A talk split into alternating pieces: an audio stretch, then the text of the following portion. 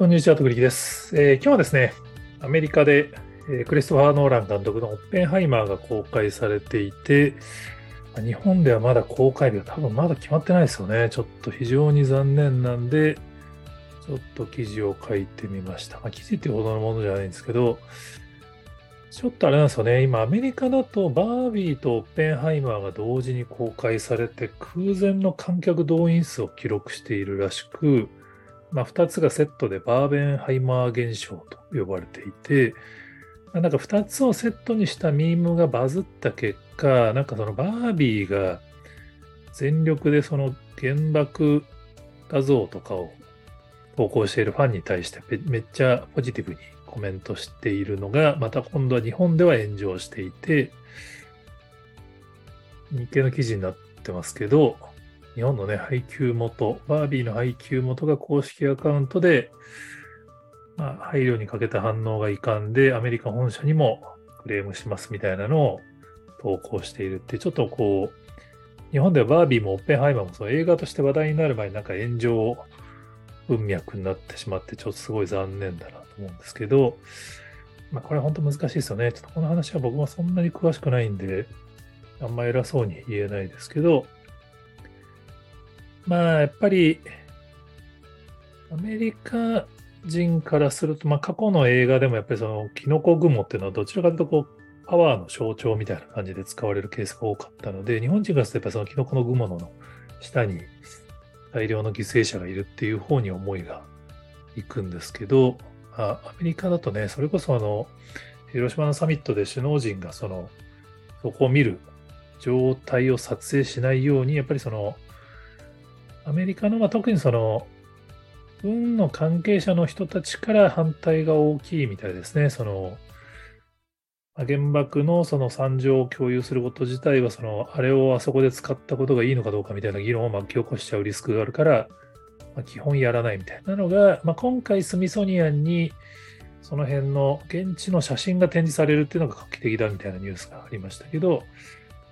まあ、そういう意味で、一般のアメリカ人がその、キノコ雲を見ても不謹慎だと思わないのは、まあ、しゃあないって話なんですけど、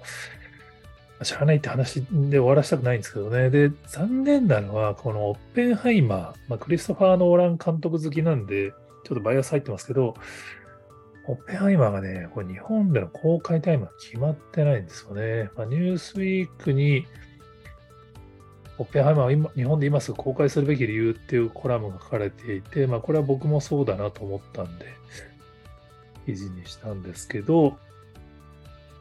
なんかユニバーサルの映画なんで、その日本のユニバーサル側から何の発表も多分今のところないんだと思うんですけど、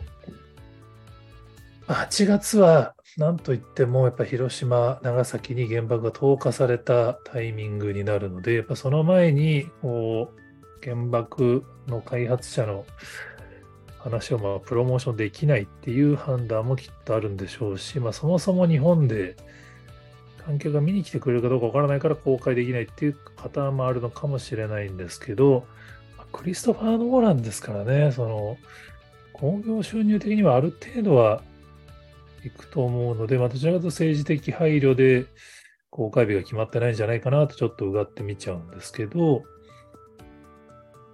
この忖度はね、なんか逆効果な気がするんですよね。やっぱり、まあ、結局その今、バービーとオッペンハイマーのコラボでその炎上してしまってるんですけど、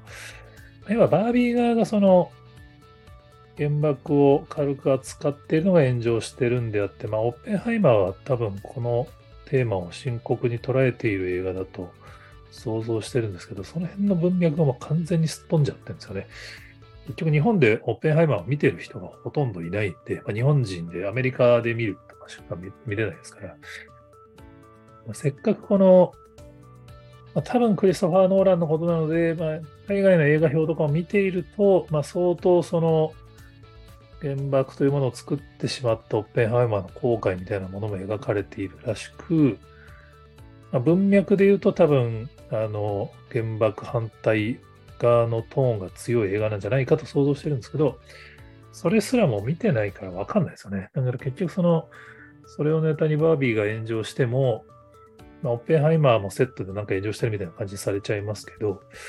本当はやっぱりこの映画が公開されたタイミングで、やっぱ世界的にこの核爆弾に対する議論が盛り上がるタイミングなんで、そこに日本側がね、言及に参加できないっていうのは結構もったいない話なんじゃないかなっていう、まあ、もったいないっていう言い方するのよくないかもしれないですけどね。まあ、広島ニュース、広島のテレビ局は実はその映画公開について報道しててですね、まあ、これ、やっぱり広島のテレビで当然その紹介するかどうかの議論はあったと思うんですけど、まあ、それを見た人たちの感想を見る限りは、やっぱりその多くの人が見る、見てもらうことによって、この日本人がなんでこの原爆、核爆弾に対してのこの非核三原則とかをやっているのかっていうのが伝わる話になると思うので、これね、本当早く公開して、まあ、当然ね、日本語で議論したところで災害には広がらないんですけど、やっぱ見てないと議論にも参加できないっていうのはちょっともったいないんだと思うんで、早く公開してください、お願いしますって、まあ、僕が見たいだけっていう説もあるんですけど、と思ったらちょっと炎上しちゃってるんで、なんかこれ、日本の映画館的にはなんかビビって、ますます公開できなくなっちゃうのをちょっと懸念してるんですけど、はい、あの、どうなるかわかりませんが、まあ、こういう話こそ議論参加したいなと思ってる次第です。はい。えー、っと、他にもこんな話してるよって方がおられましたら、ぜひコメントやツイートで教えていただけると幸いです。今日もありがとうございます。